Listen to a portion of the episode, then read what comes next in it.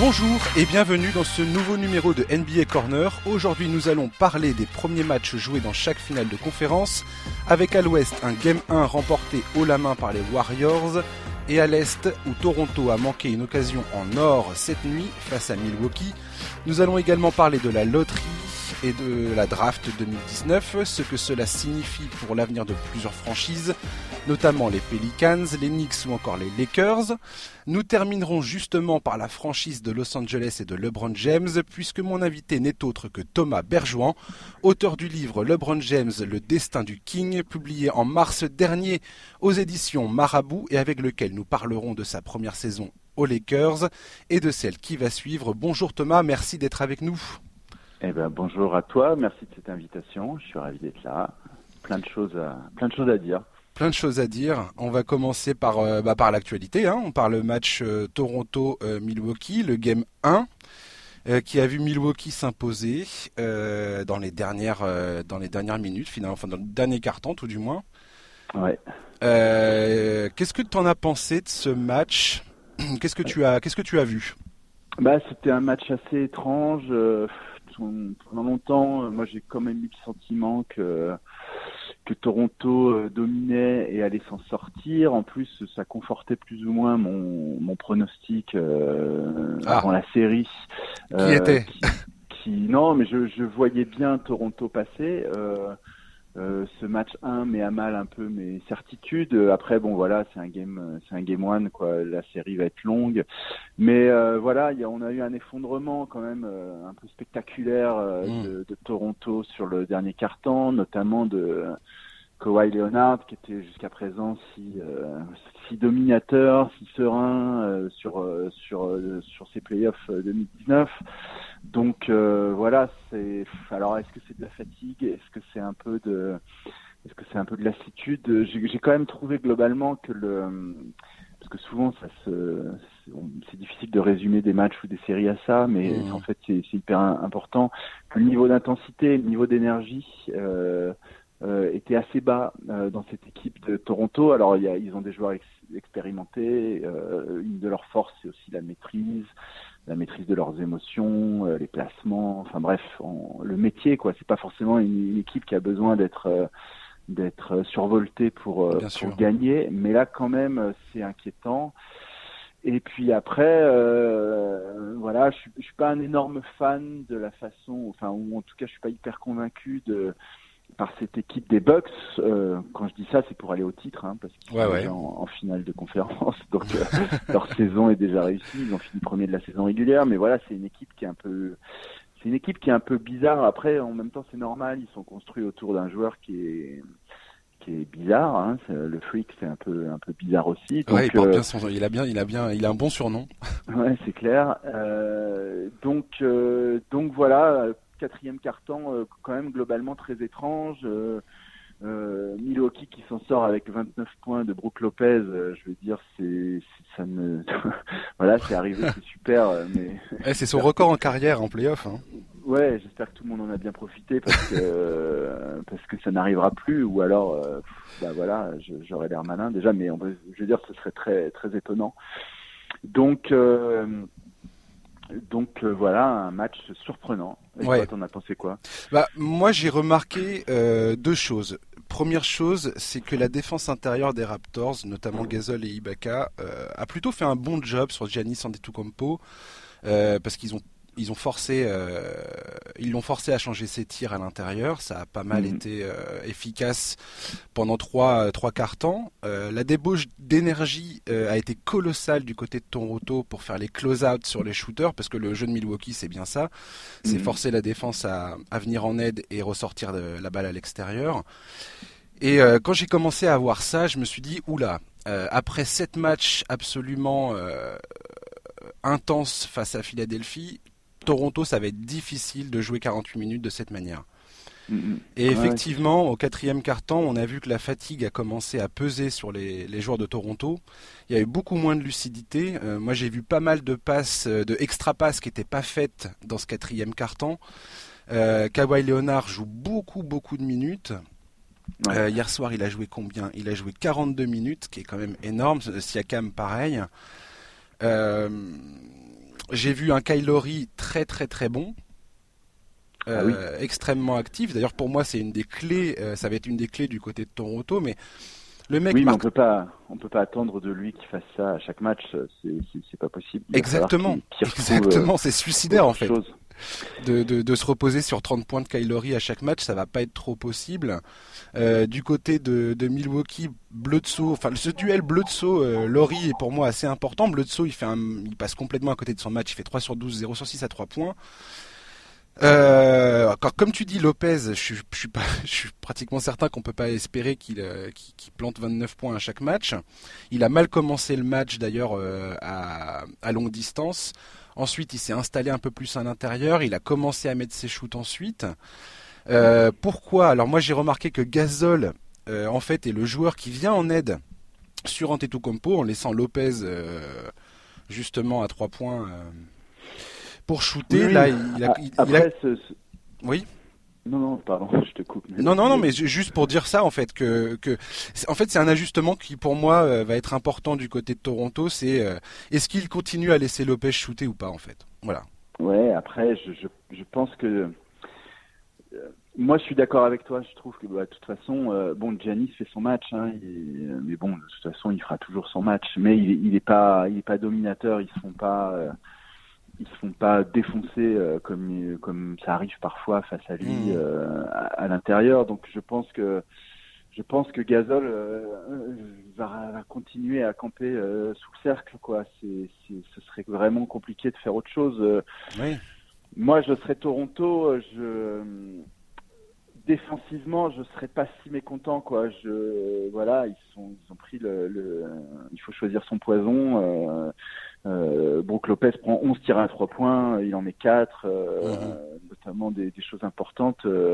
On sait qu'il est à droit, hein, il est capable de les, de les prendre, donc il faudra certainement s'ajuster un peu là-dessus, mais mais euh, ils ont très très bien fermé la raquette et malgré tout, je pense que c'est impossible de faire autrement face euh, face à face à eux. Non, là où ils doivent se poser des questions, c'est effectivement euh, qu'est-ce qu'ils ont comme euh, comme essence dans le réservoir encore et comment comment trouver plus de fluidité en attaque et revenir à on va dire à une certaine académie de jeu qui qui, qui normalement est une certaine alternance qui qui, qui est leur force quoi et là leur force évidemment avec Kawhi mais toute façon, euh, Kawhi a deux points dans le dernier carton. Euh, si, c'est ça, euh, on peut on peut quand même résumer l'affaire euh, ainsi quoi. C'est-à-dire que ils ont 8, 10, 6, 12 points d'avance pendant tout le match et d'un coup c'est la panne sèche en attaque à la fin et un peu d'euphorie en plus d'énergie bah. de, de, la part des Bucks. Ouais, ouais. Il y a que Kylori qui a planté des matchs, euh, euh, des points, pardon, des, des tirs. Euh, Kylori, c'est 5 sur 7 au tir au quatrième quart-temps, 14 points sur ses 30 euh,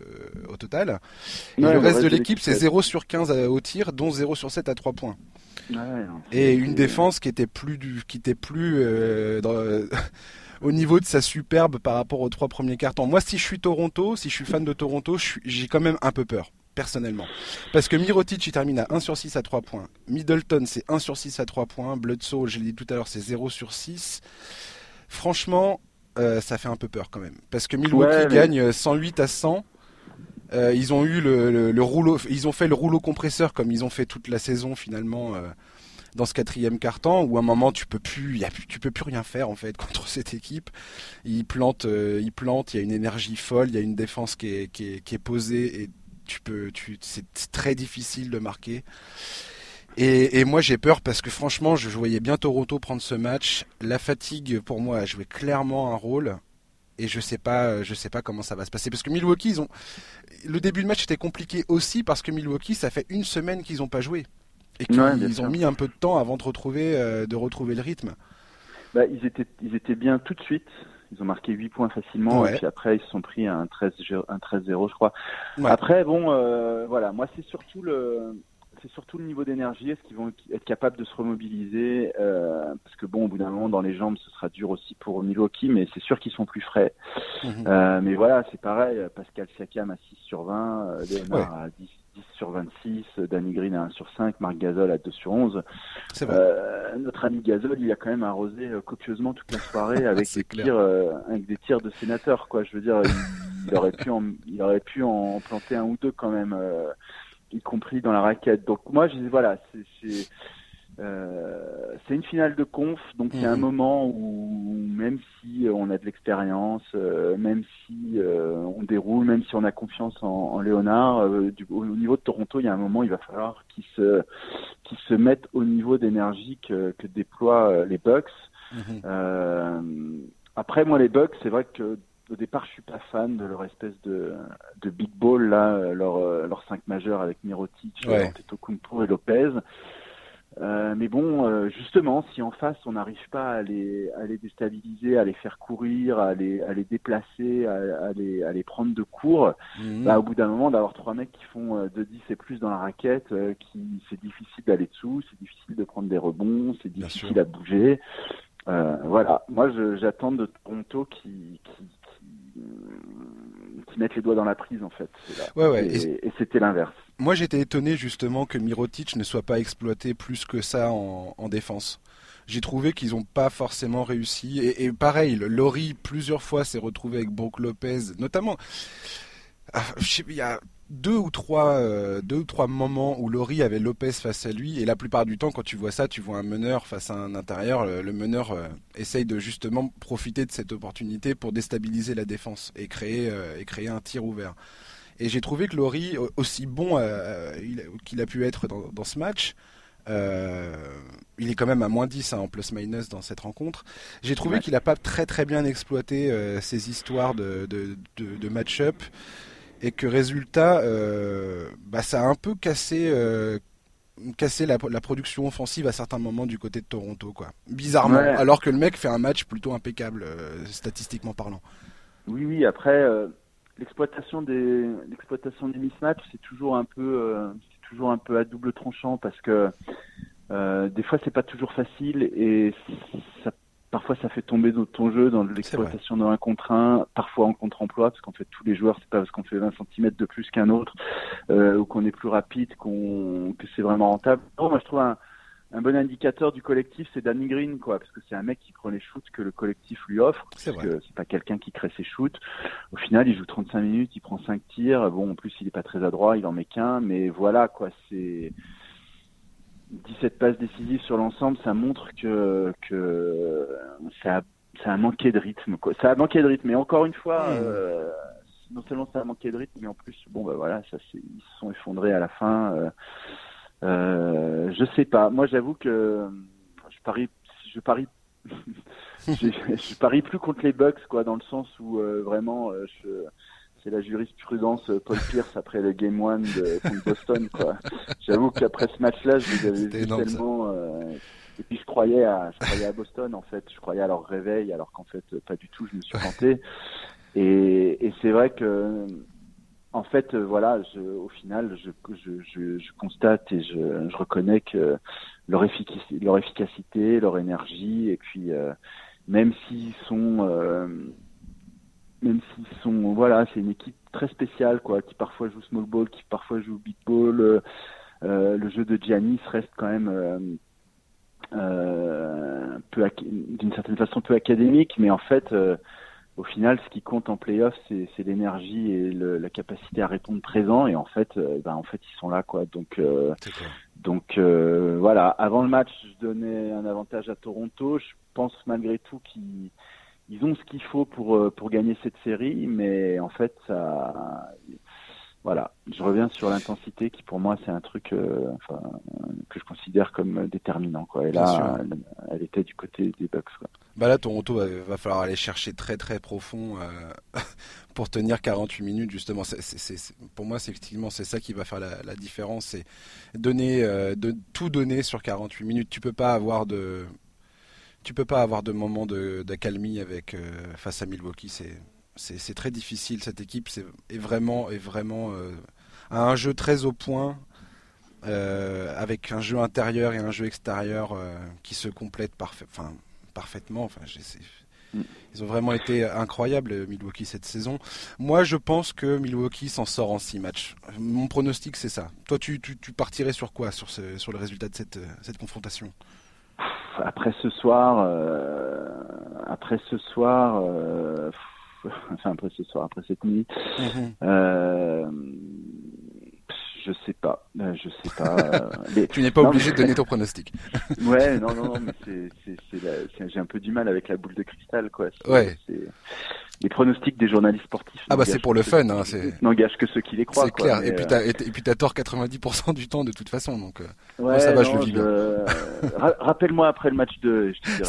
ça On fera non, ça. Non, mais ce qui, est, ce qui est sûr, ce qui est hyper euh, préoccupant, c'est le temps de jeu des starters, quoi, pour finir sur les Raptors. C'est-à-dire qu'en fait, euh, Euh, moi je parle d'intensité et d'énergie. Il y a personne au-dessus de 37 minutes à Milwaukee, et en fait, tous les starters sont tous en 35, 40, 42 à, Toronto avec un banc euh, un banc qui voilà qui a été il y a que trois joueurs utilisés. Alors peut-être que les autres euh, c'est compliqué mais je pense qu'il va falloir que coach Nick euh, donne trouve trouve des ressources sur son banc parce que effectivement là maintenant on est parti pour une série longue au mieux pour les Raptors qu'elle sera très courte, mais ça va être compliqué euh, de tirer à ce point-là sur, euh, sur les titulaires.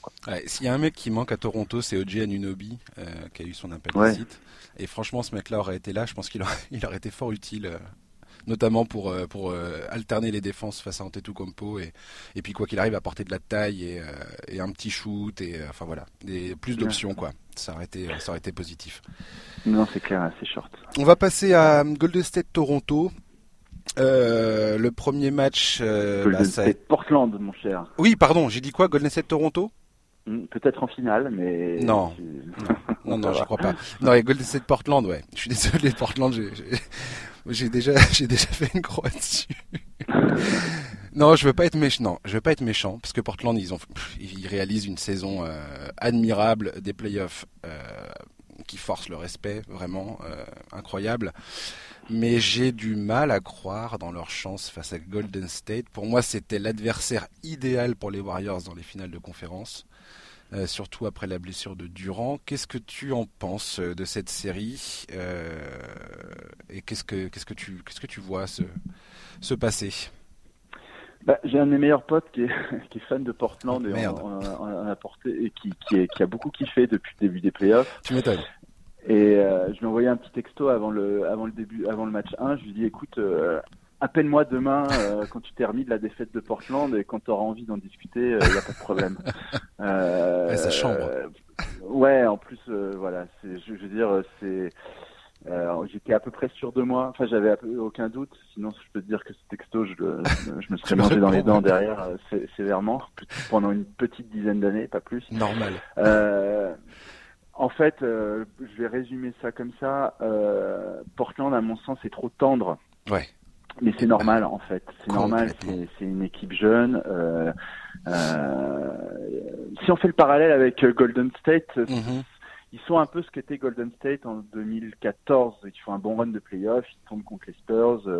Curry fait quelques matchs fabuleux. Euh, d'ailleurs, Greg, Popovich lui dit à ce moment-là que il n'a pas vu ça depuis Michael Jordan. Mmh. Donc, je m'attends à une explosion de Lillard ou McCollum à 40 points, un truc comme ça. Mais, mais sur la série, on l'a vu, euh, on l'a vu. Euh, on l'a vu sur le sur le game one. Euh, voilà, défensivement, euh, oh à la fois à la fois ils n'ont pas les ils ont pas les hommes pour le faire, mhm. et en plus euh, en plus ils découvrent ce niveau de ce niveau d'intensité qu'il faut.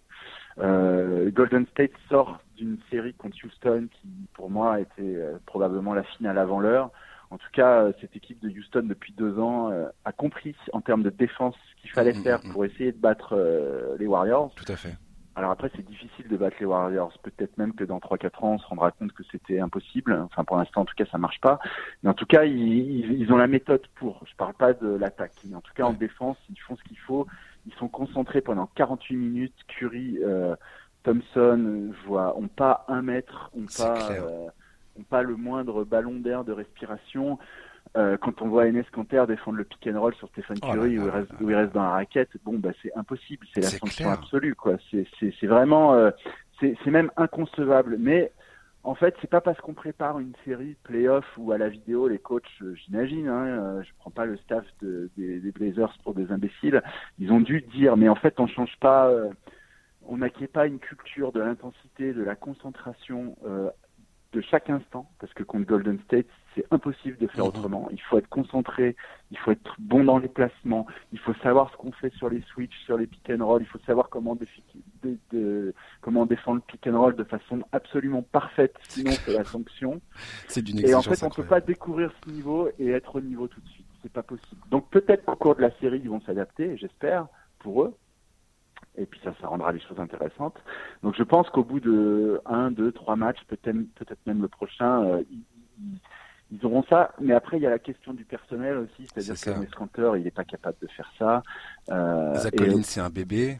Voilà, et globalement, le front de courte des Blazers est et pas au niveau pour ce défi-là, quoi. Après, euh, j'adore Lillard, euh, j'adore McCullum, je trouve c'est génial, mais voilà, il faut qu'ils prennent eux de l'expérience parce qu'on en revanche, en retour, eux ont été euh, frappés de plein fouet par la défense des Warriors, qui, on l'oublie souvent, euh, et au niveau de leur attaque, en fait. Euh, la, ligne à trois points a été défendue comme c'est pas permis. Il y a un Draymond Green au milieu qui, je trouve, est fantastique, oh comme bien souvent au Game One, c'est-à-dire que euh, on, évidemment, c'est pas dans les stats, on le rappelle tout le temps, euh, mais en fait, euh, son activité défensive, l'énergie qu'il amène, euh, le, sa, sa, capacité à défendre sur quatre personnes différentes, à quatre moments différents d'une possession, à être partout, à être polyvalent, enfin bref, à distribuer le jeu, à distribuer le jeu en attaque. voilà, malgré tout, ils étaient pas loin non plus. Il faut pas, c'est pas, il faut pas exagérer, mais en fait ils étaient pas loin, mais en même temps, moi j'ai pas senti Golden State euh, trembler à aucun moment, quoi. Donc euh, j'ai dit que j'allais résumer ça au niveau. Euh, ma réponse elle est longue, mais en fait voilà, ils sont trop tendres, quoi. Pour. Ouais, ouais. Non, mais effectivement, comme tu dis, pour moi, je suis absolument d'accord sur le fait qu'ils n'ont pas le personnel, la défense sur les pick and roll. Terry Stott s'est un peu vexé en, conférence de presse quand ils ont commencé à lui poser les questions, à savoir pourquoi Canter restait 3 mètres derrière, euh, derrière l'écran alors que c'est Stephen Curry en face.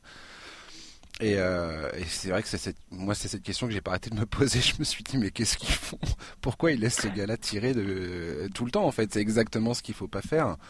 Et voilà, effectivement ils ont pas. Enfin, Canter, on sait très bien que s'il s'approche trop, euh, il n'a pas, il a pas la rapidité des pieds pour pour rester avec Curry non plus face à lui. Donc de toute façon, il se fera battre sur le dribble. Collins, euh, il a aucune expérience et quand tu te retrouves face à Golden State, les mecs, ça fait cinq saisons consécutives qu'ils vont en finale NBA. bon bah voilà, Collins, c'est pas lui qui va réussir à arrêter quoi que ce soit. Euh, et défensivement, euh, on oublie trop souvent effectivement, enfin on n'oublie pas, mais les Warriors, ils sont, ils ont exactement les mecs qu'il faut pour pour euh, embêter euh, les Blazers. Je veux dire, ah bah. Damien Lillard, quand tu te retrouves avec Iguodala, qui s'est euh, Iguodala, il s'est il s'est cogné Kawhi Leonard, LeBron James, James Harden. Eh bah, Damien Lillard, aussi formidable soit-il, je ne dis pas que Damien Lillard n'est pas bon, il est tout à, tout à fait au niveau, mais Iguodala, c'est le mec parfait pour le pour l'embêter. Clay Thompson, Clay Thompson, idem. Draymond Green, idem. Ces, ces, ces mecs-là sont, font partie de la crème de la crème euh, quand il s'agit de défendre en NBA, quoi. Ah bah ouais, c'est clair. Et, euh, et un truc qu'on oublie aussi, mine de rien, mais qui, qui compte aussi, c'est euh, on compare souvent les deux bacs courtes. Et en fait, mhm. même si Curry est, loin d'être un monstre physique, en fait, ils sont ils sont plus grands, ils sont plus lourds. Thompson, qu'en fait, quand on le voit défendre sur la colonne, et eh ben oui, il fait 7 ou 8 fait 7 ou 8 cm et probablement 10 kilos de plus, quoi. Et, et, et, en fait, euh, ça joue quoi. C'est au-delà de, de, la dureté mentale et de l'expérience, euh, ils sont ils sont aussi plus physiques quoi. C'est ça, on s'en rend compte et notamment quand on rajoute Iguodala, Draymond Green. Euh, mhm.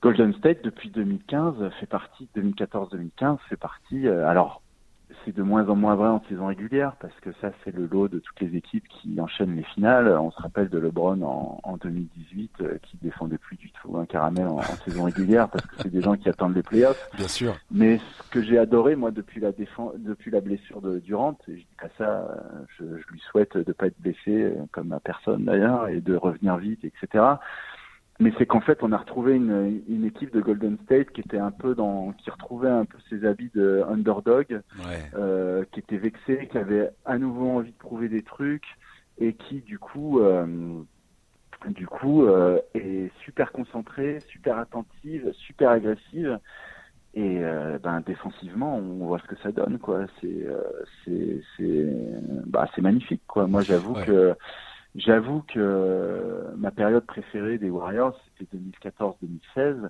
Euh, depuis qu'il y a Durant, c'est autre chose. Euh, c'est super aussi. Mais moi, j'étais tombé amoureux de, de, cette équipe des Warriors euh, à, cette époque-là, qui jouait sur un tempo fou, qui défendait, euh, qui défendait super fort, et surtout ce qui fait leur, ce qui fait leur, une de leurs grandes forces à mon avis, c'est leur intensité, pour reprendre ce que je disais par rapport à Toronto, et et leur justesse et leur concentration en fait. C'est-à-dire que regarder Golden State défendre quand ils le font là comme euh, comme euh, comme ils l'ont fait contre Houston et comme, comme ils l'ont fait contre euh, contre Portland, c'est très rare qu'ils se trouvent sur les rotations.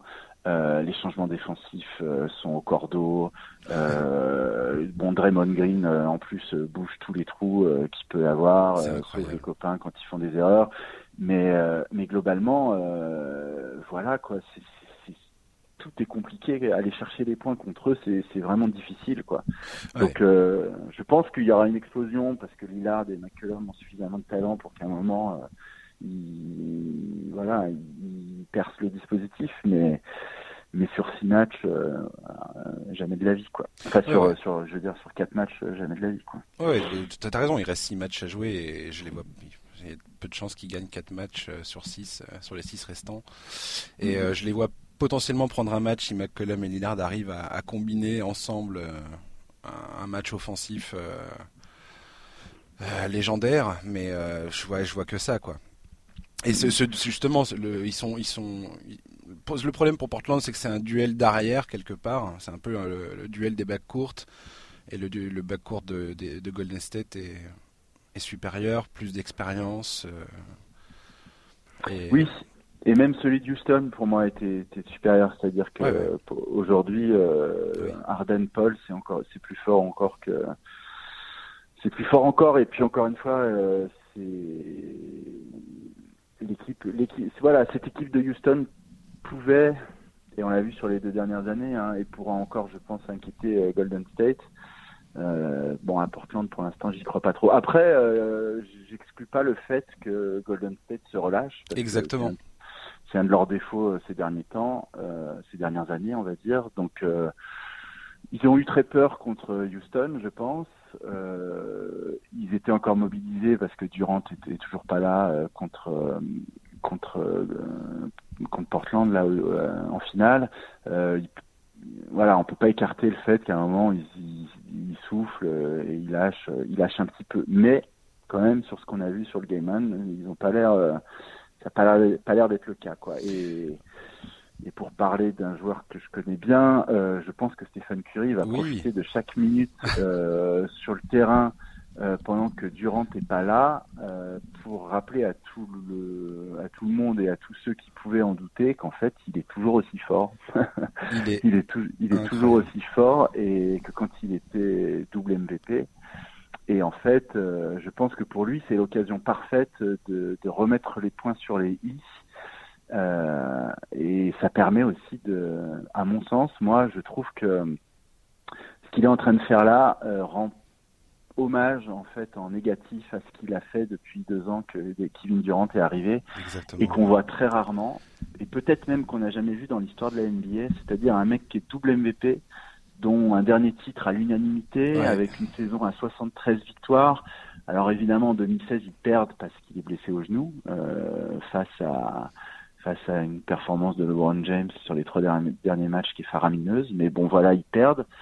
Euh, et ce, ce gars accepte, parce qu'on lui a posé la question, hein, et s'il n'en avait pas voulu, euh, Durant ne serait jamais venu. Il accepte l'arrivée de Kevin Durant, sachant que au sommet de sa carrière et en pleine gloire, pleine bourre, euh, forcément l'arrivée de Durant va le mettre de côté pour toutes les distinctions individuelles possibles. et Stéphane Curé, à ce moment-là, fait le choix de la dynastie, fait le choix des titres, et choisit aussi, entre guillemets, la victoire et l'équipe avant, avant son ego, avant tout reste.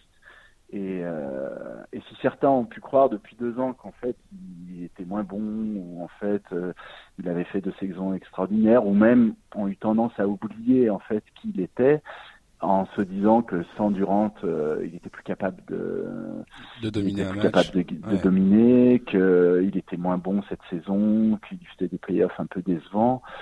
Et ben en fait là, il rappelle à tout le monde qui, qui il est, ce dont il est capable, et, c'est surtout, euh, en fait, c'est très compliqué d'exister autour de autour de Durant, de partager, surtout dans un effectif qui est déjà qui est déjà pléthorique, quoi. Donc euh, donc voilà, ce, on se rend compte qu'en fait autour de lui, les, les, joueurs sont meilleurs et ça vaut aussi pour Durant. Mhm. Mais qu'en fait, il est toujours capable d'être euh, le leader d'une équipe euh, qui, depuis que Durant est sorti sur blessure, est, intouchable, quoi. Même contre Houston et même en finale de conférence, ouais. Ouais, moi, c'est mon plus gros plaisir. Tout à l'heure, tu parlais de, du plaisir de retrouver le, Golden State des, des années 2014-2016. et effectivement, moi, c'est mon plus gros plaisir, c'est de revoir euh, Stephen Curry prendre des shoots complètement tarés et les mettre euh, avec une facilité déconcertante et euh, faire le chimie, faire le faire le faire le beau. Euh, chambrer tout ça ça c'est un c'est un plaisir parce que c'est vrai que le jeu de Golden State est complètement différent avec Durant dans l'équation mm. et là on retrouve justement ce mouvement de balle c'est ce jeu de passe ce jeu d'écran son son sa complémentarité avec avec Draymond Green, la, la, manière dont ils jouent tous les deux sur les écrans et les passes, c'est c'est juste magnifique. Ah bah, euh, et quand derrière, tu as Clay Thompson qui, qui joue la, la valve euh, pour, pour planter quand, quand la défense a réussi malgré tout à, à s'arracher pour, euh, pour contrer ce truc-là. il, se, il, se retrouve avec Clay Thompson avec la balle dans les mains à trois points. C'est décourageant. Moi, c'est le gros, gros plaisir que j'ai actuellement. Après, j'ai... Alors, effectivement, pour moi, on, on, en avait parlé un petit peu tous les deux déjà. Euh, effectivement, Durant pour moi c'est le joueur, enfin c'est le meilleur joueur potentiellement des deux. Enfin, c'est un excellent joueur, c'est un joueur qui a un talent incroyable. Mais effectivement, je pense que Stephen Curry est de loin le joueur le plus important de cette équipe. Et on avait tendance à l'oublier. Et que, et il démontre bien euh, ça sur les deux derniers matchs. Et de toute façon, statistiquement parlant, tout démontre que ce joueur parce que je, vais rappeler à nos auditeurs que Thomas Bergeron est l'auteur du livre La Révolution Stephen Curry. Euh, et, ce titre est extrêmement bien trouvé dans le sens où effectivement Stephen Curry a révolutionné. On oublie que Stephen Curry a révolutionné le basket NBA. Ah bah. et c'est pas, rien, je veux dire. Ce mec-là a complètement changé la donne. Euh, le basket qui est pratiqué aujourd'hui est, en grande partie, euh, il est en grande partie centrale, la partie centrale de cette, de cette révolution. Euh, et, voilà. Et aujourd'hui, l'impact qu'il a sur son équipe est incroyable. Euh, il faut savoir que Stephen Curry, quand il est sur le terrain, il améliore le pourcentage de réussite au tir de tous ses coéquipiers. Euh, je crois de, de 8% dans les true shooting percentage. Non, mais il y, a toute une collection de stats qui, qui existe euh, entre euh, l'efficacité offensive de l'équipe quand il est là, quand il n'est pas là. Euh. Enfin bref, il y, en a tellement que ça donne le tour. on pourrait en faire une liste, une, on pourrait faire une liste de courses de ce truc-là, quoi. En fait, ce qui est fou avec Curry, et c'est vrai que ça c'est un, un, peu l'objet de mon livre, c'est que c'est quelqu'un qui a été sous-estimé toute sa vie. Euh, et c'est rigolo de voir quand même en début de playoff là à quel point, euh, malgré tout ce qu'il a fait, en fait, il y avait une, une opinion, je veux pas dire une opinion majoritaire, mais une opinion euh, importante qui s'exprimait, que ce soit parmi les observateurs. Euh, je veux dire, on reprend Charles Barclay parce qu'il est un peu iconique et une grande gueule, mais voilà, il, à partir du moment où Durant s'est blessé, il s'est dit Golden State gagnera pas plus euh, plus une série que ce soit celle de celle-là ou une suivante. Bon, ben, hmm. il avait complètement tort. Toute sa vie, Stéphane Curry était sous-estimé au départ en raison de son physique. C'est toujours le cas. Et puis il est vachement critiqué par les anciens joueurs. Oui. Alors moi j'ai une théorie là-dessus en fait, qui est un peu qui est un peu personnelle, mais en fait il a il a poussé il a poussé son potentiel tellement loin en termes de technique, euh, de virtuosité, enfin bref, tous les curseurs en dehors de son physique ont été poussés au max, voire même au-delà de ce qu'on imaginait possible. Et donc sa réussite à lui, euh, en fait, quelque part, tous ceux qui ont plus de potentiel que lui se la prennent en pleine gueule d'une certaine façon. Que ce soit Charles Barclay, euh, toute la tout le carteron des anciennes gloires euh, jalouses de n'avoir jamais eu un titre, etc., etc., et qui nous explique qu'à l'époque, parce que c'était plus physique, il n'aurait pas pu exister. Mais je veux dire, c'est une, une, blague absolue, quoi. Quand tu revois des matchs dans les années 90, alors oui, ça défendait dur sur l'homme, mais ça défendait dur dans les cinq derniers mètres. Je veux dire, Curry, il aurait existé à cette époque-là à, à, 9 mètres. Personne défendait à 9 mètres, à 8 mètres, ou même personne défendait le tir à trois points comme il est défendu aujourd'hui. Donc, euh, Bref, ces débats sont stériles et, et, à mon avis euh, ne disent que l'amertume de ceux qui, qui, qui, expriment euh, à, ce point-là Curie. Absolument d'accord. Curie, on s'est demandé toute sa vie s'il allait pouvoir réussir à la prochaine étape. Au lycée, euh, les gens disent bah non, il est trop petit, il est trop frêle, en shootant ça marche pas. Ah bah si ça marche. À l'université, ah bah oui pareil. En NBA pareil. Oui mais pour le niveau All-Star, enfin bref et au final, en fait, c'est pas lui qui s'est adapté à la NBA, c'est la NBA qui s'est adapté à lui. Aujourd'hui, il joue face à Damien Lillard, il joue face à James Harden, qui sont, euh, alors ils n'ont pas l'âge et lui non plus, que ce soit ses fils spirituels, mais ces gens-là ont façonné leur jeu euh, suite à la façon dont Curry a toujours joué et suite à la réussite de Curry, parce que tant qu'il n'avait pas gagné un titre, eh bien, euh, la critique existait en disant oui, d'accord, il shoot à 9 mètres, oui, d'accord, un bac court de shooter, oui, une équipe, euh, etc. Euh, mais ça peut pas gagner. Ah bah si, en fait, ça gagne. Et d'un coup, tout le monde s'est mis à, tenter de, jouer comme lui. Même si c'est difficile, mais mais voilà quoi. Pour revenir à ce que tu disais par rapport à Durant, c'est sûr que Durant a un potentiel. Aujourd'hui, il est probablement le meilleur joueur du monde. La question, c'est qu'en fait, ça fait quelques années que ça devrait être lui le meilleur joueur du monde. Par contre, avant d'arriver à Golden State, Durant, il gagnait pas parce que jusqu'à présent, il lui manque. on a beau être le meilleur joueur du monde. Et pour moi, c'est toujours un exemple que je donne pour mhm. parler de Durant, c'est que depuis 2010 et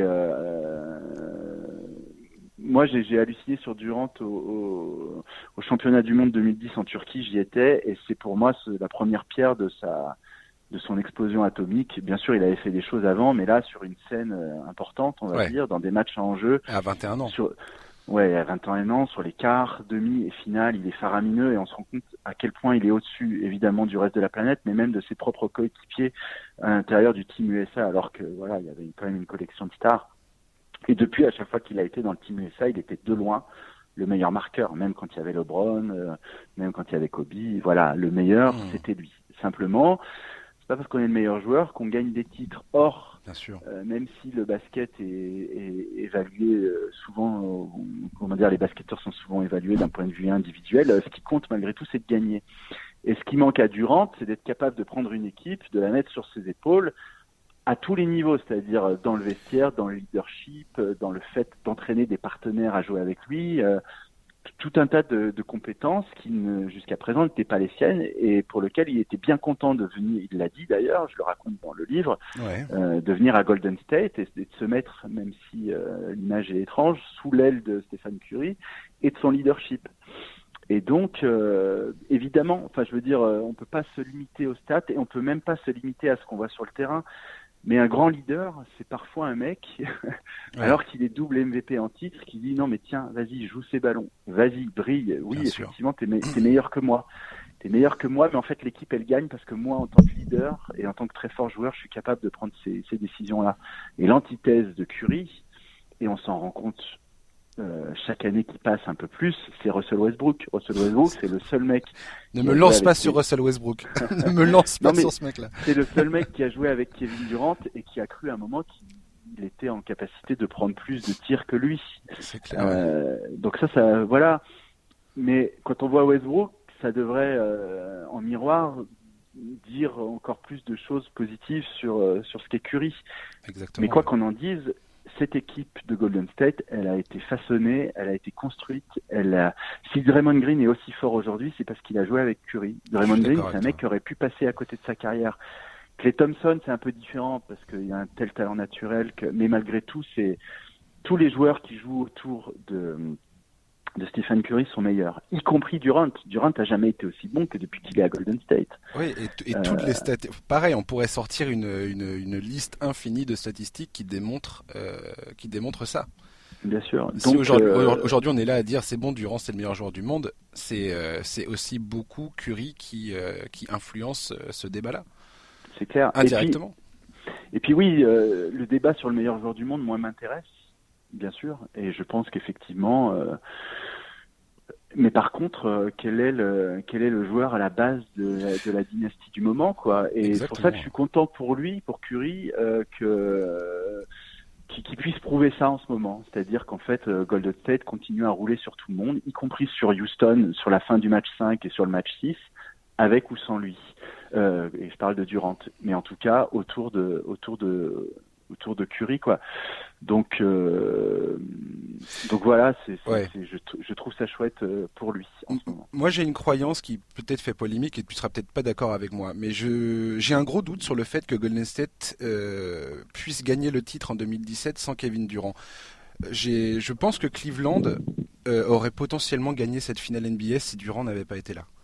Parce que je pense que Cleveland avait, avait un peu réglé, comme Houston arrive très bien à gêner euh, Thompson et Curry et, le, et, le, et leur jeu en rapport avec Green, euh, je pense que Cleveland avait réussi à trouver euh, quelque chose pour gêner le, le, jeu de Curry. Et que sans Kevin Durant, je suis pas certain. Alors, Golden State était une équipe formidable, mais je pense qu'il leur manquait quelque chose. Durant les a rendus absolument imbattables, pratiquement imbattable. Ah bah oui, euh, parce que c'est Kevin Durant et qu'il arrive avec un double MVP en titre, euh, qui est un joueur révolutionnaire, euh, qui est qui est l'exemple même du gars qui qui est imbattable, enfin qui est imbattable, qui est dominateur quoi. Et je pense que je pense que Kevin Durant était nécessaire dans ces finales 2017 qui étaient très serrées. Ça s'est fini sur 4-1, mais chaque match était extrêmement serré.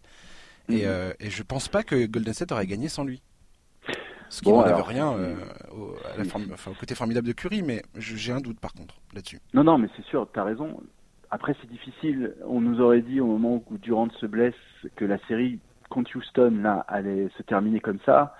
Euh, je pense que ça n'avait rien d'évident du tout. Même on l'a vu, les, bookmakers, les bookmakers à Las Vegas qui sont quand même euh, qui prennent sérieusement en compte l'air du temps et les avis, euh, les avis majoritaires il y a eu un changement euh, sur toutes les cotes. Tout le monde, mm, voilà, Houston était devenu favori, donc c'est difficile à dire. Et pour moi, pour rester sur Houston, qui est quand même le révélateur un peu de, du Golden State de ces dernières années, c'est les seuls qui leur ont posé problème. Euh, clairement, en 2018, si, si, euh, si, Golden State galère autant contre Houston, c'est parce qu'ils s'enferment dans un jeu en isolation avec Kevin Durant, euh, où ils perdent leur identité. Donc, ouais, mais c'est aussi Houston qui les sort, pour moi, euh, grâce à leur défense et au switch permanent sur, euh, sur, en défense. C'est Houston qui les, qui les oblige et qui les contraint à ne plus produire ce jeu-là. Ouais, ouais. Non, mais bien sûr. J'ai l'impression, moi c'est l'impression que j'ai eu en tout cas. Mais à mon sens, ils se sont un peu perdus en 2018. Après, sur 2017, moi, euh, finalement, l'arrivée de Durant, je crois qu'elle nous prouve, elle nous, elle nous a, elle nous a privé d'une formidable rivalité euh, Cleveland-Golden State, euh, parce qu'en fait, ça aurait été vachement plus équilibré que que ça ne l'a été, quoi, parce que la, la première finale en 2015, bon, LeBron il avait, enfin bref, il avait plus grand monde autour de lui, et puis c'était la première de Golden State, donc ils finissent par gagner, c'est normal. Euh, la deuxième, elle est magnifique hein, euh, en 2016 euh, pour plein de raisons, mais malgré tout, Curry est blessé au genou, est très diminué, il peut plus pénétrer. On le voit sur ses déplacements latéraux, il a du mal à feinter, donc il lui reste son, son tir, mais en fait, c'est souvent des tirs qui sont, on va dire, forcés parce que il manque d'explosivité malgré tout, c'était une finale formidable. Moi, j'en aurais bien, j'en aurais bien mangé deux ou trois de plus. comme, Elle était polémique aussi. Et la suspension de Draymond Green a, a joué un rôle. Euh, oui, bien sûr. Après, elle est méritée, puisque je, veux dire, pour l'ensemble de son œuvre, euh, Draymond, il joue avec le feu en permanence, donc des fois il se brûle, ça c'est normal. Euh, après, mais je suis d'accord avec toi. En 2017, Kevin Durant fait qu'il n'y a pas match. En 2018, c'est pareil.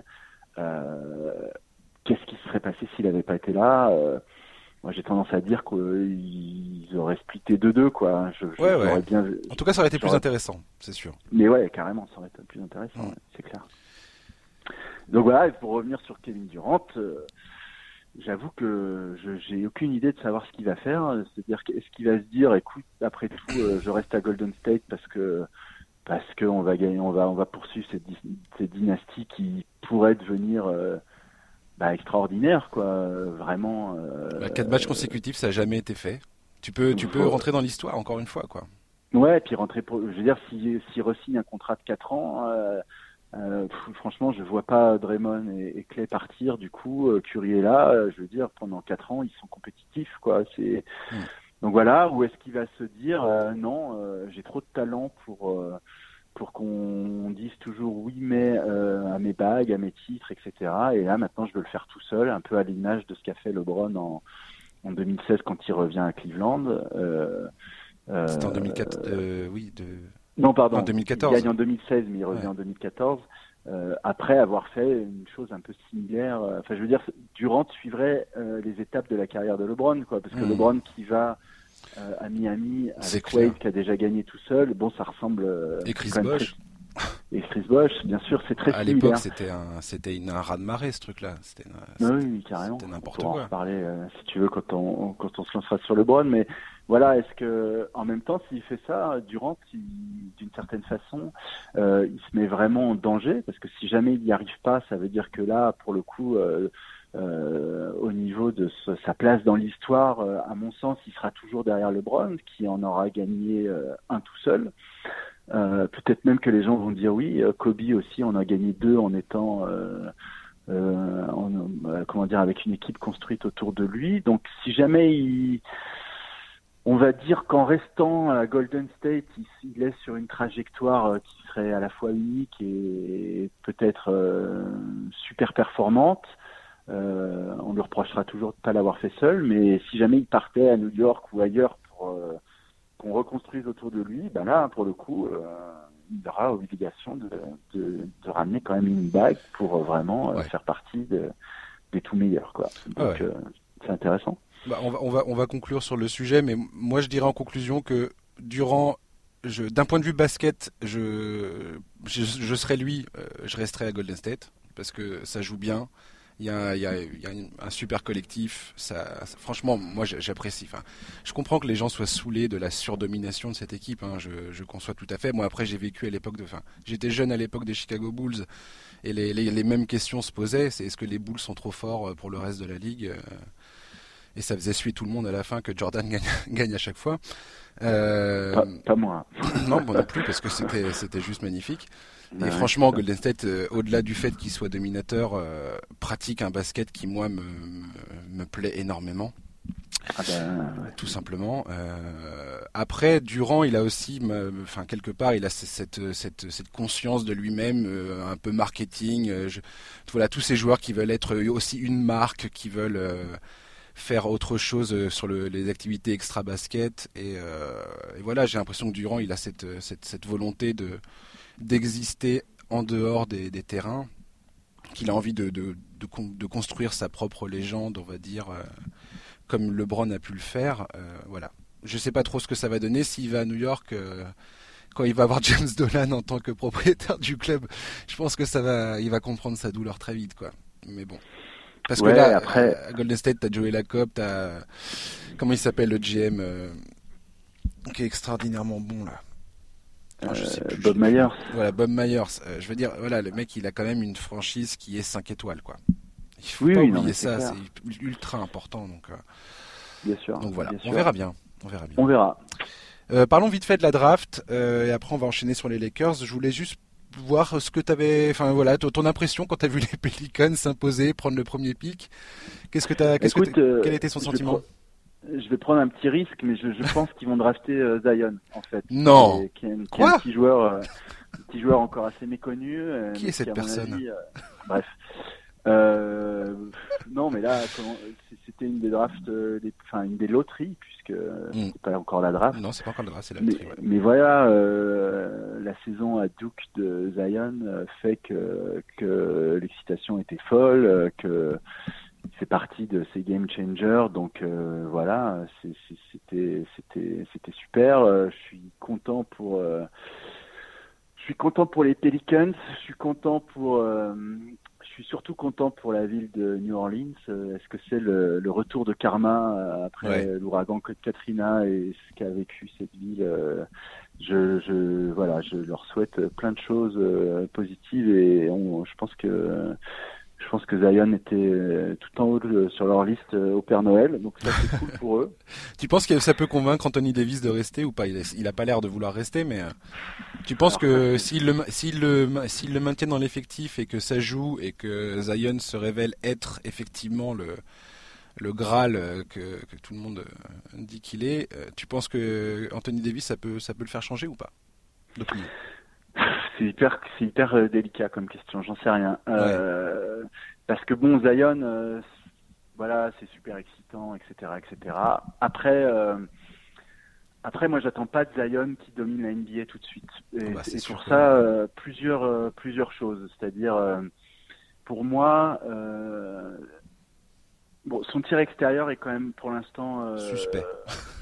Non, pas suspect, mais ça fonctionne, les pieds dans le béton, à la distance euh, NCAA, qui est quand même beaucoup plus courte que la distance. Euh, voilà, mais c'est pas un shooter à trois points. Donc, euh, on a vu avec Ben Simmons, qui est un, qui est un, joueur, un type de joueur différent, mais qui a pas de shoot, mais qui est un, on va dire, allez, un, poste 4, en tout cas il défend au poste 4, mais qui a pas vraiment de shoot extérieur.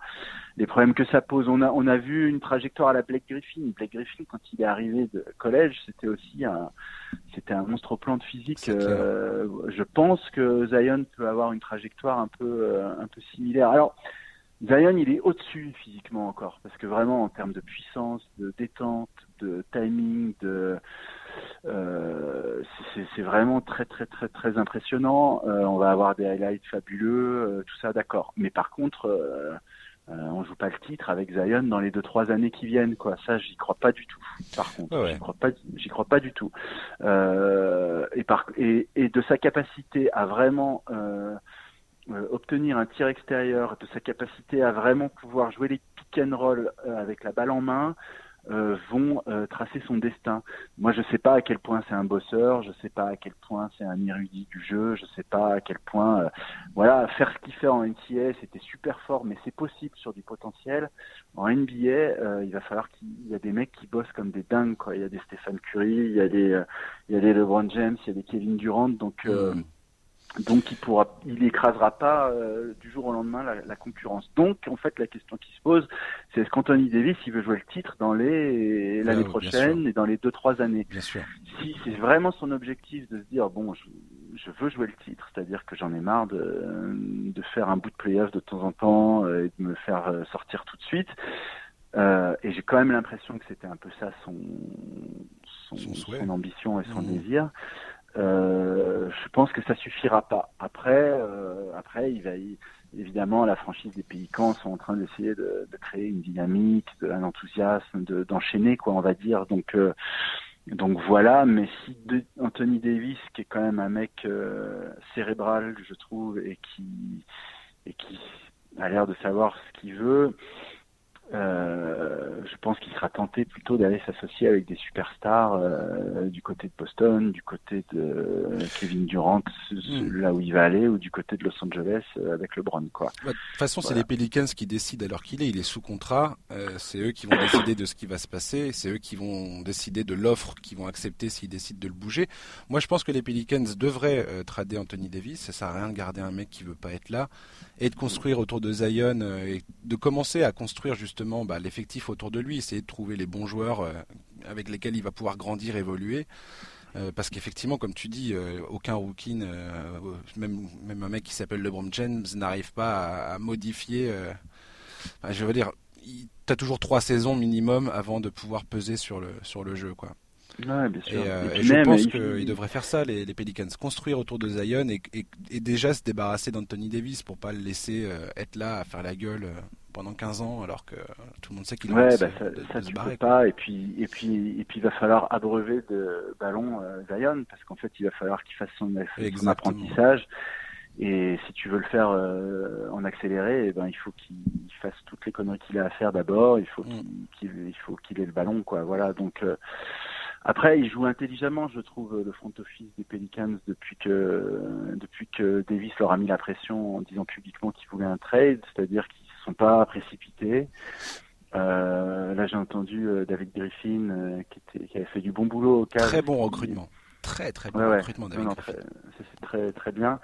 Euh, qui bah voilà, il connaît son métier, il joue bien la chose, il dit bon, on n'est pas pressé, au pire on le tradera en, en milieu d'année, on a, en gros on a encore cette fenêtre, une fenêtre cet été, une fenêtre l'été prochain, ce qui fait que les équipes qui veulent le récupérer cet été, ils savent qu'il va falloir qu'ils mettent la sauce et qu'ils donnent tout ce qu'ils ont si jamais ils veulent avoir une chance de le récupérer. Et ça c'est plutôt bien joué de la part des Pelicans. Moi, je pense quand même qu'ils euh, ont tout intérêt à, ils vont faire monter les enchères, mais moi, je serais, je serais New Orleans, je, je, je ferais ça cet été, quoi, pour euh, vraiment repartir après sur un, sur un nouveau cycle, euh, voilà.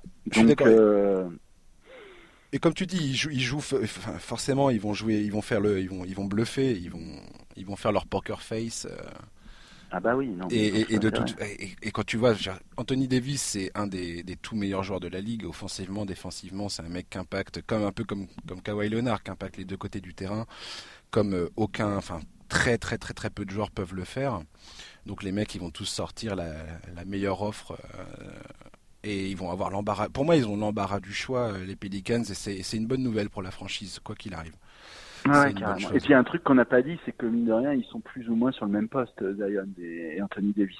C'est-à-dire que euh, Zion, c'est vraiment un poste 4. Euh, voilà, qui peut défendre, qui peut défendre en 3, qui a la puissance pour jouer parfois comme un 5, euh, mais en fait, il a, il a ni les habiletés techniques pour être, pour qu'on soit, qu'il soit considéré comme un extérieur. Il n'a pas la taille pour être un pivot, donc par défaut, c'est un espèce de 4 et Anthony Davis c'est un 4-5 quoi. Donc en fait en plus ils sont sur le même poste. Je veux dire la question serait différente je pense si jamais Anthony Davis c'était euh, je veux dire Kyrie Irving ou Damian Lillard quoi. Là pour le coup euh, on lui a déjà ramené de Marcus Cousins. Bon ça ça, a pas changé. Non mais ça a pas changé sa vie quoi. Mais bien sûr. s'il veut gagner euh, Davis il sait qu'il faut qu'il aille jouer avec avec du lourd quoi vraiment du, du lourd. Zion, c'est du lourd, mais avec du, de la superstar confirmée qui peut gagner un titre. Quoi. Voilà. Euh, le pic des Knicks, donc ils vont, ils vont prendre le troisième choix. Euh, donc tous les fans des Knicks étaient au bord du suicide. Euh, moi, je trouve qu'ils devraient. Enfin, c'est pas forcément un mauvais truc. Ils ont RJ Barrett euh, qui va leur tomber dedans à, en troisième position. Ce mec-là, moi, je trouve qu'il est extrêmement fort. Euh, je sais pas qu'est-ce que ça va, qu'est-ce que ça va donner en NBA. Mais il y a du playmaking, il y a du, il y a un shoot à améliorer, mais c'est pas catastrophique. On sent qu'il y a un potentiel, il y a un bon geste, il y a une bonne base.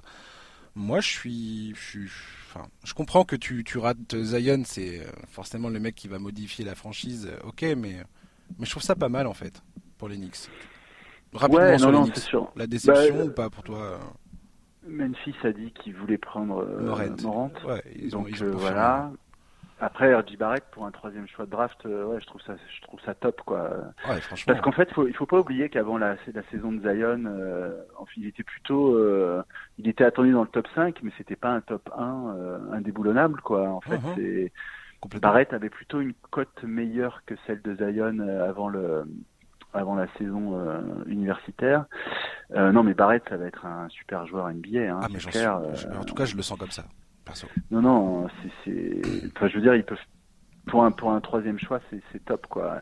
Et encore, par rapport à ce que je disais, par rapport à à Zion, sans faire mon, mon pisse froid, euh, voilà, il est déjà très lourd, donc en fait, il va falloir qu'il fasse gaffe à pas prendre de poids du mhm. tout y compris du poids en termes euh, musculaires, quoi, parce qu'il y a un moment où c'est en basket, euh, en fait, on n'est pas au rugby, donc euh, Anthony Mason, ça, ça, ça, sert à rien, quoi.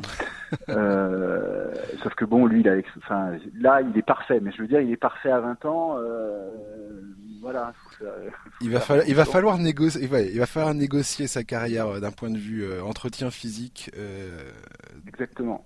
Et puis en fait, ça rejoint ce que je disais tout à l'heure, c'est-à-dire qu'il va falloir qu'il ait une éthique de travail pour devenir un mec qui peut gagner un titre, parce qu'en fait, euh, en fait, euh, voilà, il va falloir qu'il bosse son tir, il va falloir qu'il bosse sa conduite de balle, il va falloir qu'il bosse sa lecture de jeu, il va falloir qu'il bosse plein, plein, plein, plein de trucs.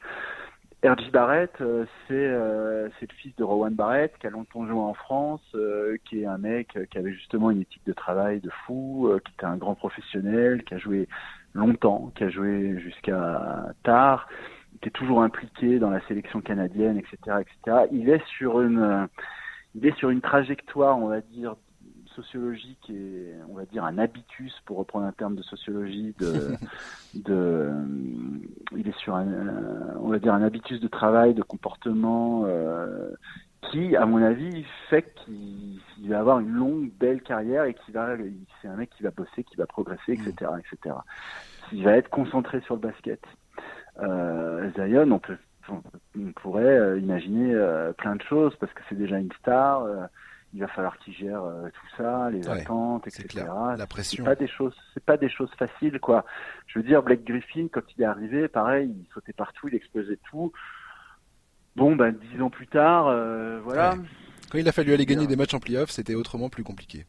Et puis il a eu les blessures. Il a eu les blessures euh, tout au long de sa carrière. Ouais, ouais, bien sûr. Je veux dire, si Zion il se pète, je sais pas, moi, un genou un peu gravement, un truc comme ça. Euh, euh, alors je lui souhaite pas. Euh, moi j'étais excité. J'ai re-regardé les matchs universitaires cette année, alors que je le faisais pas forcément chaque année quand, quand c'est quand c'est pas forcément. Euh, je veux dire des matchs entiers, hein, des résumés oui, mais donc voilà, Zion, moi je sais pas. Euh, ouais, si, je veux dire, Blake Griffin, il fait une belle carrière NBA, c'est pas honteux, hein. Hmm. Mais, voilà, c'est, moi, ce qui m'intéresse malgré tout, quand même, au premier chef, au final, c'est, ce que je disais tout à l'heure, c'est les titres, quoi. C'est ce qui compte. Donc, euh, game changer pour l'instant, c'est sûr, mais dans 5 ou 6 ans, on verra. Il y a un, un, un, potentiel absolument colossal. Et effectivement, euh, on, parle de Blake Griffin tout à l'heure. Ça, peut être LeBron James comme ça peut être Blake Griffin, je pense. c'est très résumé, c'est très, c'est très, c'est très. En fait, je, je pense pas que ce soit LeBron James. J'ai un doute aussi. En fait, il faut se rappeler de LeBron et là, moi, j'ai passé un an avec lui. pas avec lui, mais j'ai passé beaucoup de temps sur la dernière année à, travailler sur mon bouquin. Mais LeBron, attention, c'était euh, donc on parle juste euh, là-dessus, on parle du buzz de Zion avant la draft et tout, mais LeBron c'était déjà vraiment autre chose. Mais bien sûr. C'est complètement fou. Déjà, en plus, il sortait du lycée. C'est ça. Et LeBron avait un physique qui était un peu moindre, on va dire, euh, moins mastoc que, que Zion, qui est vraiment une espèce de buffle qu'on n'a pas vu depuis longtemps, et c'est chouette. Euh, j'adore, j'adore les physiques atypiques. Enfin bref, mais LeBron, en termes de basketteur, c'était autre chose. C'est-à-dire que non seulement LeBron, il avait son physique euh, de joueur NBA déjà quand il avait 18 ans, euh, avec en plus des qualités de vitesse, d'explosivité euh, qui étaient déjà bien au-dessus de la moyenne, mais LeBron, il avait un tir extérieur qui était perfectible, mais je veux dire, il, il, shootait en pull-up après les dribbles, il enchaînait n'importe quel shoot à trois points en sortie d'écran après des dribbles. Et au niveau du répertoire euh, des habilités balle en main, de sa capacité à jouer des pick and roll euh, à droite, à gauche, euh, en servant, en faisant des passes, en faisant, en faisant des passes renversées. Enfin, je veux dire, LeBron à 18 ans, il avait au niveau des, du, du, registre technique, il avait tout quoi. Il était capable de jouer le pick and roll comme Steve Nash.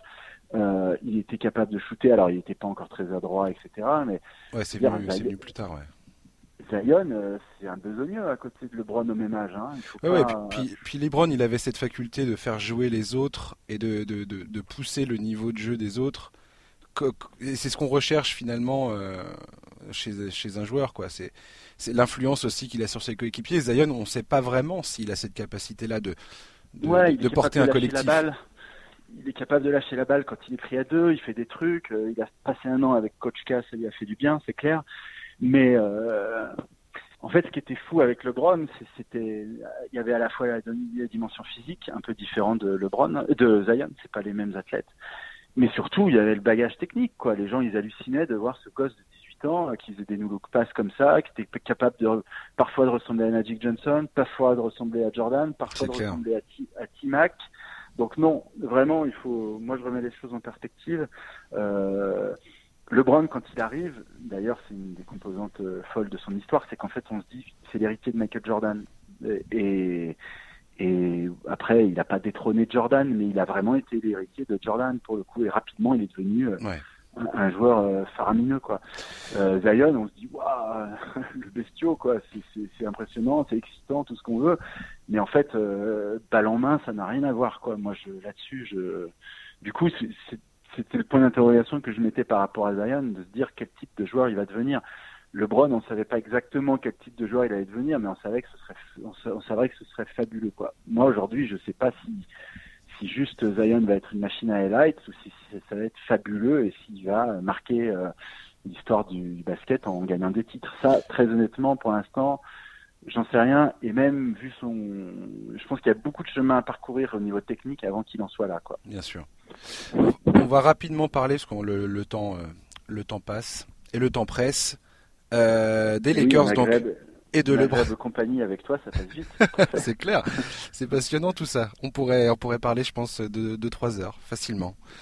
Euh, les Lakers, ils ont le quatrième pick. On va essayer de, de, de faire un, un mix bag. Euh, Qu'est-ce que tu penses que les, enfin, moi j'ai à peu près la certitude que les Lakers vont trader ce pick parce que LeBron n'a jamais eu l'habitude de vouloir garder un pick de draft parce qu'il n'a pas du tout envie de jouer avec des rookies. Euh, quel est euh, le sens de ce pic pour les Lakers? Qu'est-ce que, à ton avis, ils peuvent avoir et, euh, et qu'est-ce que ça signifie pour LeBron? LeBron, à ton avis, il en est où aujourd'hui dans sa carrière? Ça fait beaucoup de choses, hein. je suis désolé, je te balance ça comme ça. une, espèce de, une espèce de sandwich de questions. Vas-y, démerde-toi Thomas. ok, bon allez, bah, je vais commencer par le... Bon déjà, c'est un, petit rayon de soleil sur leur fin de saison, ce, ce, quatrième pic, parce qu'effectivement, c'est un bel euh, comment dire c'est une belle plus-value euh, dans un package pour un échange. c'est un euh, joli appât. Ils ont un été un été déterminant les Lakers devant eux. Il y a tellement de pression que Magic a décidé de de courageusement fuir. C'était tellement en Disant, mais en fait, je préférais ma vie avant. C'était mieux. Vas-y, je me casse. après, voilà, les Lakers la problématique. Donc là, ça leur donne un, atout supplémentaire. Euh, moi, je pense qu'en fait, euh, c'est marrant, j'en discutais, j'en discutais avec Rémi Reverchon à Anvers euh, récemment, ouais. puisqu'il est fan des Lakers. On n'était pas tout à fait d'accord sur certains trucs. moi, je pense qu'il manque pas grand-chose finalement pour que les dominos tombent et que on, ait, on, ait, une très belle équipe des Lakers l'année prochaine. mais par contre, il va falloir que le premier domino tombe, et ça, ce sera le plus dur. Et quand je parle d'un domino, c'est qu'en fait, il faut qu'il y ait un, très fort joueur qui, qui arrive. Ouais. Si un très fort joueur arrive, un free agent ou un Anthony Davis ou, euh, qui n'est pas free agent cette année. Tu penses qu'ils peuvent avoir Anthony Davis encore là? Moi, je pense que c'est mort. Hein. Personnellement, je vois pas ce que les Lakers vont offrir euh, de plus par rapport à des équipes comme Boston ou euh, les Clippers. Je... Ben, en fait, ils ont quand même tous leurs jeunes là qu'ils ont drafté depuis deux ans. Ingram, Ball, plus un quatrième choix. Ah, mais Ingram, justement, sa blessure euh, de fin de saison, enfin, son enfin, l'espèce de, de, maladie qu'il a, ça, pour moi, ça a complètement cassé le deal. Non, ça c'est, ça c'est, rude. Après, je pense qu'ils sont quand même capables de, je sais pas. Il faut voir, euh, il faut voir. Euh, mais en fait, ça, revient sur la question du premier domino, c'est-à-dire, imaginons qu'il signe Kyrie Irving, je pense qu'Anthony Davis va faire des pieds et des mains pour euh, pour les pour les rejoindre. Et je pense qu'à partir du moment où, si jamais il y en a un qui vient avec LeBron, euh, le troisième sera facile, enfin sera facile, sera euh, plus aisé à, à attirer. Et si jamais il y a un big free autour de LeBron, bon ben voilà, c'est compétitif, euh, c'est parce qu'après je, je, reviens. Donc après, c'est tellement la boule de cristal et c'est tellement l'incertitude sur cette sur cette sur cette intersaison que il y a plein de scénarios possibles qui sont qui sont raisonnables, sensés, légitimes. Après, vraiment, là, dire ce qui va se passer, euh, ouais. j'en sais, rien. Après, le fait que Kyrie Irving échoue à Boston, euh, ça veut dire que les probabilités qu'ils partent sont du coup beaucoup plus fortes que si, par exemple, ils avaient gagné le titre cette année. Sûr. Euh, bon, j'enfonce une porte ouverte, mais du coup, euh, savoir où il va partir, ça va être important. Après, euh, je pense que Kevin Durant va être le premier, le premier domino, ou en tout cas va être celui qui va déclencher beaucoup de choses. C'est-à-dire que une fois que lui il aura fait son choix, et ben les autres vont se positionner. Euh, après, les choses peuvent aller vite. Voilà. Après, où en est LeBron dans sa carrière? Euh, en fait, il faut pas non plus oublier qu'au moment où il se blesse à l'aine, pour, une, qui était la blessure la plus longue de sa de sa carrière, euh, bah, ils sont quatrième à l'Ouest. Alors je sais, c'est un quatrième avec Zeko, etc., un quatrième fragile, mais enfin ils sont quatrième à l'Ouest, quoi. Après, il se blesse, il rate 18 matchs. Après, euh, il y a le move pour essayer de récupérer Anthony Davis. Euh, ça flingue le vestiaire. Et puis après, c'est la fin de saison qu'on connaît, etc. Euh, mais malgré tout, tout le monde parle de la mauvaise saison de LeBron. Ok. Ok, il, les stats. Il fait une saison historique hein, pour un mec de 35 ans. Enfin, de 34, 35 stats, euh, en fait, euh, ça bouge pas, quoi. Donc, on se rend compte qu'il est un peu moins explosif qu'avant. On se rend compte de plein de choses. Ouais. Après, ça, j'en parle longuement dans le livre. Euh, en fait, son éthique de travail en termes d'entretien de son corps, etc., c'est un truc, euh, c'est un truc de fou. Euh, sa Com- capacité. ouais, euh, il dépense, il dépense des, des millions et des millions là-dedans en plus. Dans sa ouais, il dépense un peu plus d'un mi- million cinq par an, je crois. C'est en- monstrueux. En coach, en, en soins, en, en chef personnel, enfin bref, en Ouais, ouais. dispositif peu de sommeil, en cryo, cryothérapie, euh, j'allais dire cryogénie, non pas encore. Pas encore. Mais, mais, euh, donc voilà. Euh, évidemment, après, il n'a pas forcé hein, sur la fin de saison. Il a, il a tellement joué ces huit dernières années. Ouais. disons que le, le LeBron James des playoffs 2018, qui sont pour moi, c'est pas une année où il gagne un titre, mais franchement, les playoffs jusqu'à la prolongation du Game 1 de la finale 2018, c'est-à-dire euh, Mm. Euh, ce match où il donne tout, il met euh, 50, il met 49 points en- dans le temps régu- dans le temps régulier. Euh, il est à deux doigts de battre euh, Golden State, qui était quand même à ce moment-là invincible. En tout cas, c'est ce qu'on pensait à Golden State. On sait jamais, puis ça sert à rien de refaire l'histoire. Mais si jamais ils prennent ce match, Ça peut changer ben, des choses. L'histoire peut être différente. Ouais. C'est pas la Et même donc série, campagne, sa campagne de playoff, du début des playoffs jusqu'à jusqu'au moment où, où J.R. Smith décide de, de, faire sa, sa bourde monumentale, je pense qu'il a, qui a complètement flingué LeBron. Euh, et ben en fait, elle est complètement faramineuse. Donc là, c'était- c'était il y a un an. Donc ce mec-là, bien sûr qu'il va commencer à décliner. Et peut-être que ça a commencé sur cette saison, mais j'en suis pas sûr. On aura la réponse l'année prochaine si jamais il est bien entouré et s'il décide de, de se remettre à jouer à fond. Euh, voilà, le LeBron. En gros, le meilleur LeBron qu'on a jamais vu, c'était il y a un an. Donc, euh, moi, je serais très prudent sur euh, sur euh, les annonces de son déclin, quoi. Oui, puis ça, ça fait, ça fait, faut bien imaginer que ça fait 8 ans que le mec il va en finale tous les ans, donc ça fait plus de 100 matchs par, par saison. C'est physiquement, c'est un truc absolument, c'est une charge de travail colossale, inimaginable, plus la pression mentale que ça représente d'aller en finale chaque saison. Enfin, je veux dire, le mec, c'est juste monstrueux ce qu'il subit. euh, depuis depuis huit ans. Je pense que cette intersaison, le fait qu'il soit que les Lakers fassent pas les playoffs, ça, ça va lui faire du bien mentalement, physiquement, et que la saison prochaine, il y a un, poten il y a un potentiel euh, énorme qu'il revienne avec euh, le couteau entre les dents. Euh, et une, une, une, nouvelle énergie. Maintenant, moi, ce qui me déçoit chez LeBron, c'est sa défense. J'ai hâte de voir son effort défensif. Alors, on, tout à l'heure, tu parlais très justement du fait que, voilà, un mec comme ça, aujourd'hui, il attend d'arriver en playoff avant de donner 100%, euh, 100% du truc, euh, ce qui pour moi est contestable aussi, mais bon, pourquoi pas, je comprends tout à fait cet argument, il n'y a pas de problème. Mais quand tu es dans une équipe jeune comme les Lakers, et que tu dois donner l'exemple quelque part, euh, voilà, quand tu te fais pousser par, euh, par un de tes coéquipiers pour aller défendre, faire une rotation défensive sur un shooter, pour moi ça va pas. Quand tu es là à regarder les mecs shooter devant toi et à pas faire le, le box out et à rien faire euh, pour euh, prendre la balle au rebond, pour moi c'est un problème. Quand tu es dans une équipe de, de jeunes, est-ce que les, les, mecs vont venir, est-ce que des free agents, des agents libres vont venir signer, des, des superstars vont venir signer aux Lakers cet été? Je ne sais pas, j'en sais rien. Comme tu dis, la boule de cristal, c'est marrant, mais, euh, mais ça, ça, ça, répond à rien.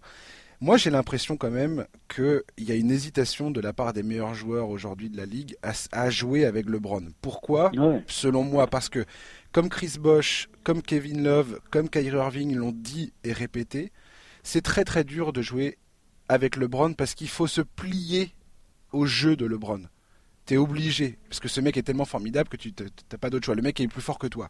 Donc de toute façon, tu, tu, te, tu deviens le, le, le, second gars. quoi. Et j'ai l'impression qu'il y a pas mal de joueurs qui n'ont pas forcément envie de faire ça. quoi. Voilà. Non, mais là-dessus, tu as raison. Euh, Jimmy Butler signe à, à, Philadelphie. Paul George reste à, à OKC. Euh, Peut-être qu'il va commencer à, à, douter de son choix. Paul George, c'était euh, vraiment étonnant. Hein. Pour moi, c'était vraiment ouais. très étonnant. Ouais, j'étais étonné aussi. Kawhi Leonard euh, a dit qu'il voulait jouer à LA, mais peut-être plus aux Clippers. Non, ah, mais, ah ouais, mais ce. Que, dit est très, ce que, tu as dit est très juste. Et là, je, je ça c'est un chapitre de, de, mon livre aussi là-dessus. Mm. Euh, mentalement aussi, c'est extrêmement dur de jouer avec LeBron euh, parce que il est super exigeant parce qu'il a un caractère qui est pas facile. Euh, il est souvent décrit comme passif-agressif, c'est-à-dire qu'en fait, il c'est pas non plus un mec qui arrive et qui va te dire les, yeux dans les yeux, bon, euh, ça, ça va pas, il faut qu'on change ça. C'est, il le fait plus ou moins par des voies détournées. C'est, c'est compliqué. Il fait attention quand même à son image, etc. C'est, c'est, un, un, mec et ça, je le raconte aussi, qui a, qui a vécu une enfance particulièrement euh, difficile euh, et qui a laissé des traces, je pense, dans son dans, sa, façon quoi, dans sa façon dans sa façon de fonctionner. Euh, voilà, donc c'est c'est sûr que c'est compliqué. Maintenant, peut-être que si on demandait à Kyrie Irving comment il a trouvé ces deux saisons à Boston, euh, où il était censé être le patron indiscutable, bah, peut-être qu'aujourd'hui il voit les choses un petit peu différemment euh, en disant ouais c'était difficile de jouer avec LeBron mais en fait euh, quand je jouais avec LeBron j'allais en finale je marquais 30 points de moyenne euh, c'était plus simple pour lui ouais. je gagnais des titres euh, je marquais des, des, des, tirs décisifs au Game 7 euh, voilà là il fait une saison de merde leadership pourri problème dans le vestiaire. Non, mais je veux dire Boston. Ah non non, il a il a il a la palme cette année, Kyrie. J'étais très déçu quoi. Ah l'année dernière, je trouve que c'était formidable, ça jouait super bien, ça défendait merveilleusement bien. Euh, ils sont censés, euh, Kyrie Irving et Gordon Hayward arrivent et, et ils font beaucoup moins bien avec, euh, bref, tout ce qu'on sait, les problèmes dans le vestiaire et tout. Mm. Voilà, je pense qu'il va reconsidérer ses options, Kyrie. Et ouais, ouais. après, je pense que effectivement, si tu fais venir un autre gros joueur, et moi je pense qu'il en faut deux de toute façon pour, euh, pour vraiment jouer le titre, euh, le discours que va avoir LeBron sera super important euh, sur sa capacité à faire une team Duncan, on va dire, qui consiste à rester hyper important, central dans une équipe, mais à accompagner et, euh, et comment dire faciliter le développement et l'accès au statut de top dog d'un autre joueur. Euh, mais ça, c'est pas gagné. C'est-à-dire qu'il sera capable, LeBron, de le dire. Ça, on l'a déjà vu. Il sera capable de dire un truc comme quand il arrive en 2014 à, à Cleveland. Il dit ouais, je sais qu'il va falloir du temps, je sais que ça va être mmh. difficile, etc. Et trois mois après, il fout la pression à tout le monde, euh, à toute la franchise, pour qu'on se mette en ordre de bataille pour gagner. C'est un peu ce qui euh... s'est passé quand Tony Davis. C'était assez moche euh, le pressing tout terrain qu'il a appliqué avec son pote euh, Rich Paul, donc l'agent de Tony Davis. Enfin, tout ce truc-là sentait, sentait le l'impatience et le, et le mec qu'on a juste ras-le-bol. Voilà, ouais. là, là, où je suis déçu pour LeBron par rapport à l'intersaison là, qui, en train, qui, qui, qui, pointe le bout de son nez et qui est déjà en train de se préparer, c'est que, euh, enfin, je, je m'excuse, mais le, le, front office des Lakers a l'air d'être un champ de bataille monstrueux. LeBron James n'était pas au courant que Magic Johnson allait partir, ce qui est quand même incroyable. C'est ce qu'il a dit, mais ouais, c'est ce qu'il a dit. Ouais. La vérité, on n'en sait rien, mais si, si c'est ouais. vrai, c'est complètement fou, et c'est du moins le message qu'il donne à entendre au reste de la ligue. Euh, il y a cette espèce de, de, de problème euh, interne entre euh, Kurt Rambis et sa femme, Jenny Buss, Rob Pelinka, qui fait quoi, qui décide de quoi. Euh, ça a l'air d'être un, un joyeux bordel, tout ça, et j'ai enfin, ça donne pas envie. Et là, ils viennent de signer Frank Vogel comme coach. Jason mmh. Kidd est le top assistant. Euh, Jason Kidd, il a pas super bonne réputation non plus. Tout le monde voit ça. Ah, le mec, est-ce qu'il va faire un coup d'état euh, pendant la saison? Il n'y a pas de sérénité dans, ce, dans, ce, dans cette équipe pour le moment, euh, jusqu'à son, jusqu'au sommet. Et j'ai l'impression que c'est, bah, ça donne pas envie, quoi. Et le mec qui va vouloir venir, bah, il a, franchement, il est courageux. Et je suis sûr. Non, mais tout ce, que, tu dis est très sensé, euh, ça c'est clair. Après, euh, voilà, je. Après, on ne peut pas sous-estimer non plus l'attrait de la marque des Lakers. Euh, ça reste un maillot qui fait rêver. Euh, ça reste, euh, ça reste la Californie. Ça reste. Je, je, moi, je pense que les choses pourraient tourner vite, en fait. mais, mais comme je disais, voilà, il faut, il y a la, la, première étape d'une éventuelle reconstruction sera vraiment la plus, la plus difficile. Mais, euh, mais je tire pas un trait non plus euh, dessus. On, on va voir. Et puis après, bah, si LeBron se retrouve tout seul, peut-être qu'il va se motiver, peut-être qu'il va se motiver à faire une saison, essayer d'être MVP à son âge, ou de faire des stats comme un fou, parce que en fait moi, je pense qu'il a en ligne de mire, euh, vu sa longévité et son ambition de devenir le meilleur marqueur de l'histoire de la NBA. Et en fait, euh, je pense que c'est possible euh, de passer Jabbar. Enfin bref, il a encore pas mal de challenges devant lui, quoi. Mais mais c'est sûr que si jamais il devait, il ne devait pas jouer le titre pendant ces années à Los Angeles, ce serait ce serait un bid à la fois pour lui, mais surtout pour les Lakers, quoi. Ouais, c'est Là, pour le coup, ce serait un camouflet total. Quoi. Ce serait un camouflet total, ouais, mm. exactement. On verra ça. En tout cas, ça va être très très intéressant à suivre cette intersaison des Lakers et euh, de LeBron. Et je, tu, tu, seras, tu seras invité à revenir. Je te ferai la proposition pour reparler de ça. C'est euh, selon ce qui se passe à Los Angeles et avec LeBron James. Euh, voilà, tu, tu, tu peux nous faire profiter de tes lumières. Merci euh, Thomas encore d'être euh, d'être venu avec nous. Tu, tu es tu es l'invité avec l'épisode le plus long de l'histoire de NBA Corner, la courte histoire de NBA Corner. Euh, je sais pas si je sais pas comment il faut le prendre. moi moi j'ai pris du plaisir. J'ai pris du plaisir. On verra. Peut-être que les gens vont nous insulter sur les réseaux sociaux. On verra bien. En tout cas, merci à toi d'être venu. merci à tout le monde, tous ceux qui ont écouté ce numéro de NBA Corner.